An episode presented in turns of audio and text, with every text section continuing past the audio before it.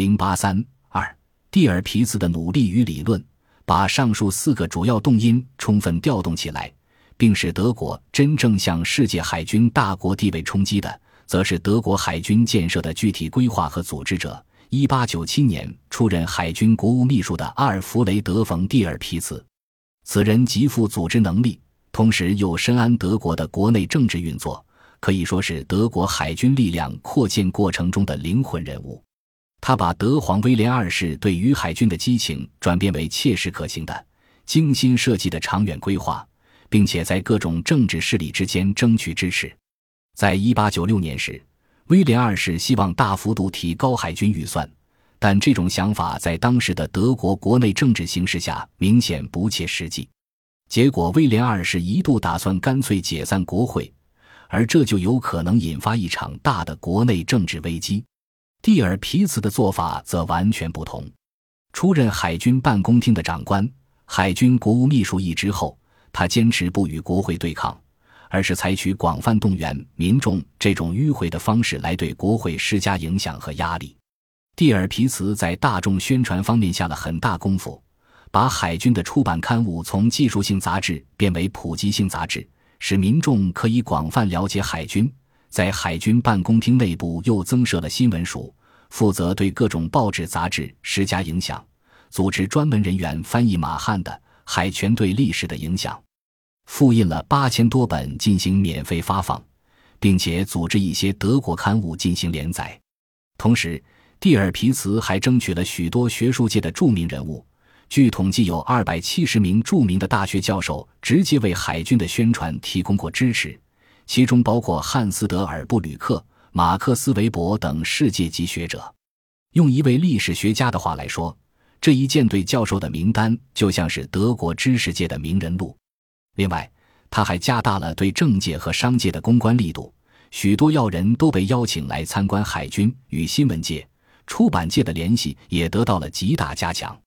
一八九八年，在他的支持下，成立了民间组织海军协会，旨在通过激发人们对一项伟大民族事业的热情，而将社会的一大部分从政党纷争中解放出来。协会刊物《舰队》的发行量很快就上升到七十五万份，成员从一八九八年的七万八千六百五十二人增加到一九一四年的幺幺零八幺零六人。这一组织为大海军的宣传造势起到了重要作用。蒂尔皮茨宣传战的核心就是将德国的海军建设与德国海外利益挂钩。正如他本人在帝国国会讲演时所指出的，自从帝国成立以来，德国的海上利益异乎寻常的增长了。对德国来说，保护这些海上利益已经成了生死攸关的问题。如果这些海上利益遇到阻碍或者受到严重损害，国家必然首先陷入经济衰退，然后陷入政治衰退。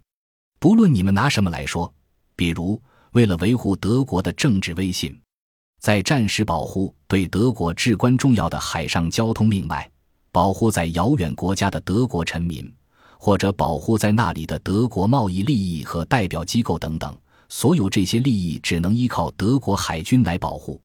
进而，他又将海外利益与大国地位联系在一起。德国在下个世纪会迅速地从强国位置上跌落下来，除非他现在起就系统地、不浪费时间地扩展他的海外利益，因为海权是在最狭义的范畴中建立并得到保持的，也因为权力自身的重要性，德国必须保持它的人口，并进一步将自己发展为一个世界性的工业大国和商业大国。在这种商业和工业的发展中。与其他国家的接触与冲突将增多。德国如果不想失败，海权就是根本性问题。很快，大海军等于海外利益等于世界大国这种高度简化的模式，在民众宣传中收到了非常好的效果。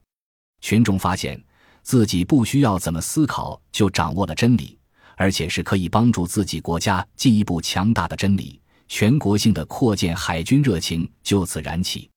除了组织能力外，蒂尔皮茨的规划能力也非常突出。对于德国大海军建设，有着一套完整的、长远的构想。可以说，德意志帝国在1897至1914年的海军扩建和海军战略都体现了他的思路。其中最突出的就是他对德国海军发展目标的设定。在蒂尔皮茨的主持下，德国海军扩建从一开始就针对当时的海上霸权英国。在一八九七年，蒂尔皮茨到帝国海军办公厅赴任之前，威廉二世曾迫不及待地责令当时的代理海军国务秘书草拟了一份备忘录，其目标针对法俄同盟。但蒂尔皮茨到任后，马上否定了这一文件。一八九七年六月，蒂尔皮茨向德皇提交了著名的蒂尔皮茨备忘录，明确指出，当前德国最危险的海上敌人就是英国。同时，也正是为了对付这个敌人，我们急需一定规模的海军力量来作为一种政治权力因素。而将英国作为首要敌手的原因，则是他认为德国是英国最大的商业竞争者，英德之间的冲突不可避免。毫无疑问，在下个世纪，我们必然会与英国在地球的某个地方发生冲突，不管它是因为经济竞争还是殖民地争夺引起的。在力量发展的重点上。蒂尔皮茨则鼓吹通过海上决战来获得制海权，因此高度重视发展主力舰。然而，他并不重视其他舰只的作用，特别是对一些强调建造和运用巡洋舰的海军将领们打压得很厉害。他认为巡洋舰能解决殖民地争端和镇压当地人起义，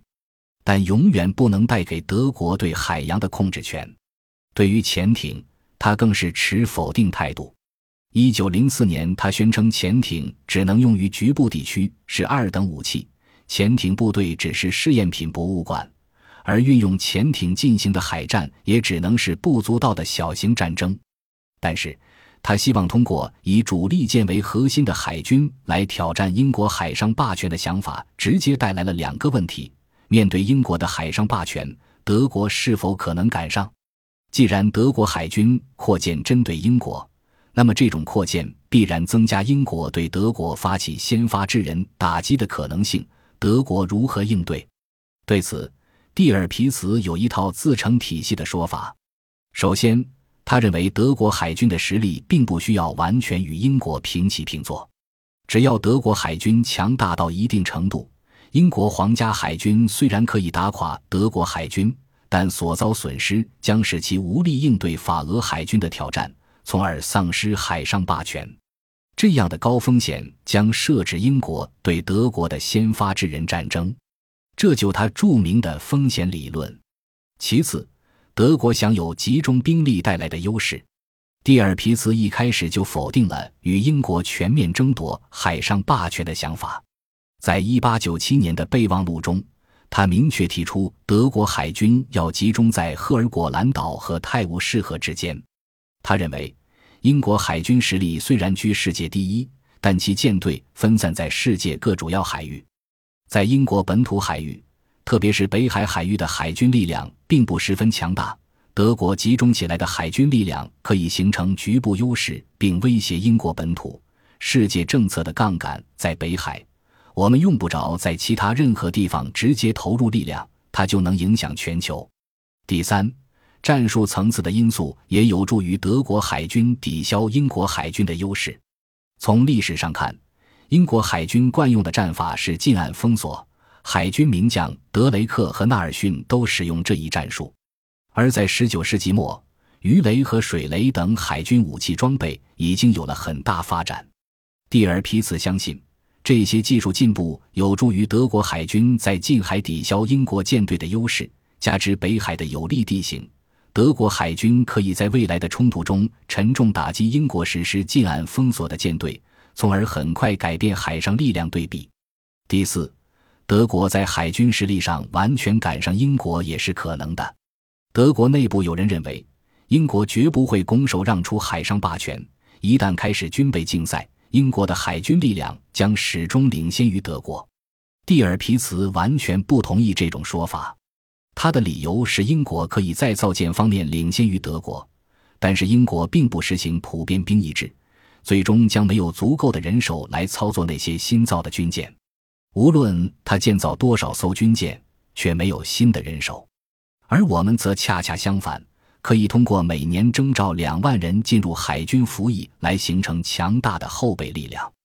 最终可以有足够的人员来操作与英国一样强大的舰队。